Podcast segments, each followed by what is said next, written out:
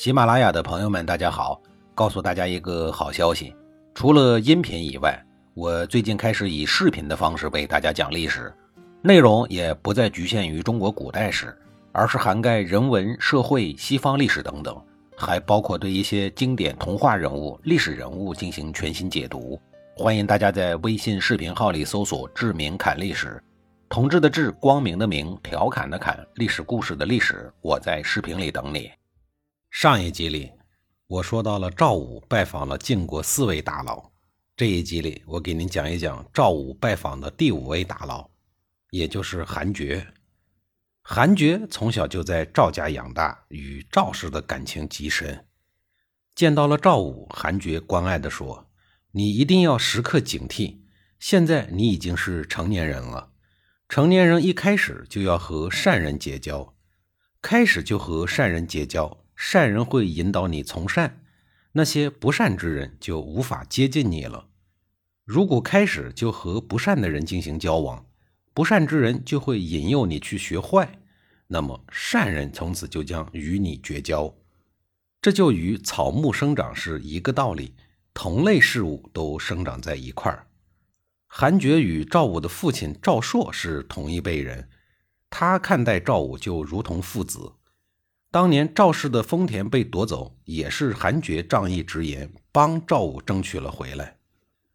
如今赵武刚刚成年，韩厥生怕他年轻不知世事，不分善恶，什么人都去结交，最后会被坏人引导而走上了邪路，那可就辜负了他这么多年维护赵氏余脉的一片苦心。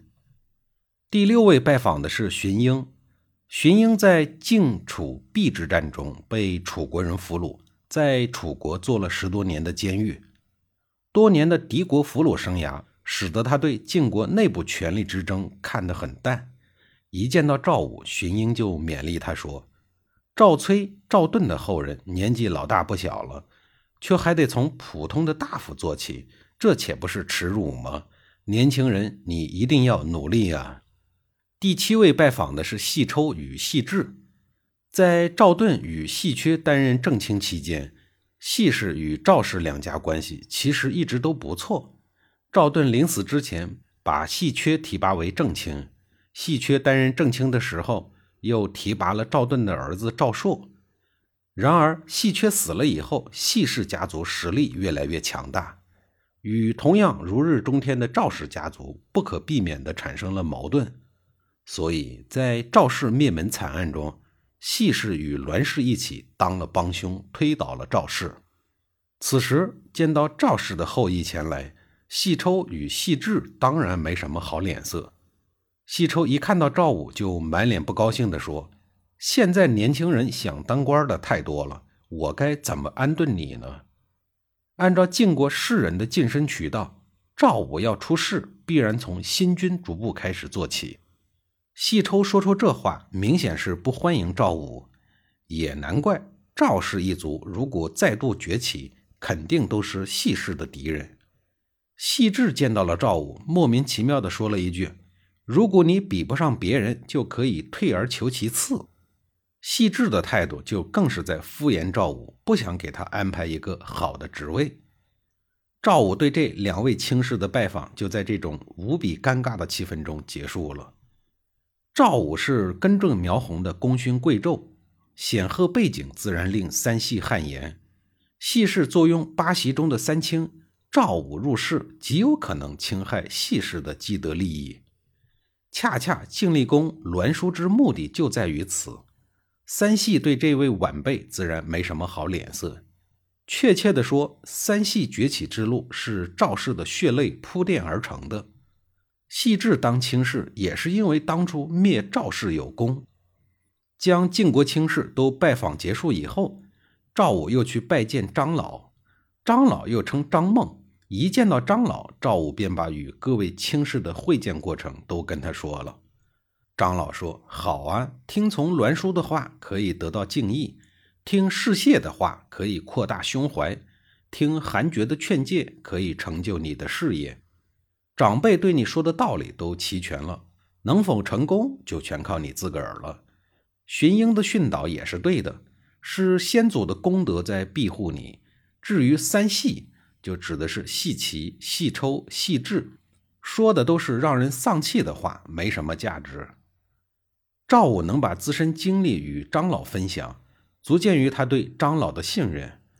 栾书的话虽然冠冕堂皇，却隐约中表现出了不信任感。他对这位世侄心情是较为的复杂，一方面希望削弱晋厉公与三系，另一方面又害怕赵武记仇。好在栾书能识大体，表面工作做得漂亮。三系的态度就更是暗藏玄机。荀英家族对赵武不知可否。真正对赵武关爱有加的，也就是士燮和韩厥了。张老说这些推心置腹的话，也是在提醒赵武：职场如战场，要时刻分清敌我。在赵武举行了成人礼后所见的这八位晋国卿士，其中就有四位对赵氏一族心怀叵测。作为被晋国王室刻意打压的赵氏遗孤。赵武当前的晋国政坛可谓是陷阱重重，一不小心掉下去就有可能万劫不复。职场新人赵武，其所处的职场环境无比的残酷，而世事难料，最为寒冷之时，也就意味着冬天即将过去。赵武的弱冠礼之后，仅仅过了一年，也就是公元前五七五年，晋楚爆发了前面所说的最大规模的战斗——鄢陵之战。晋厉公打败了楚共王，不幸的是被士燮严重了。没有外患，必有内忧。打败了楚国以后的晋厉公意气风发，外部敌人纷纷倒下，让晋厉公志得意满。可是晋国的国内却是让晋厉公忧心忡忡。卿士的权力越来越大，让王室慢慢有被边缘化的迹象。无论是攻打秦国，还是攻打楚国。虽然带头大哥是国君，但卿士们的意见才是主要的。现在楚国已经被打残了，晋厉公就有清除现有晋国大夫，再重新任命亲信来辅佐自己的念头。从晋国王室角度出发，这是要遏制亲族势力的恶性膨胀，避免卿士们威胁到国君的地位。这一次，他的目标瞄准了权倾朝野、张狂霸道的三系。还没有等到晋厉公出手，更看不上三西的正卿栾书，却已经新生了一条毒计，率先做了一个向三系发难的局。他先暗中招来楚国俘虏楚共王的儿子熊伐，以释放他回楚国为诱饵，条件是熊伐按照他的意思做出有关细致的假证据。熊伐急于回楚国，满口答应了。熊伐跑去对晋厉公说。鄢陵之战实为细致秘密招来楚王的。细致见晋国的盟军未到，就劝我的父亲，也就是楚共王前来决战，并许诺等晋国战败以后，晋国将奉公子周为新的晋国国君。晋厉公听完以后大惊失色，半信半疑，连忙把栾书叫过来问：“有这事儿吗？”栾书说：“这有可能。”得到了这个答复，晋厉公该怎么办呢？下一集里，我再给您详细的讲述。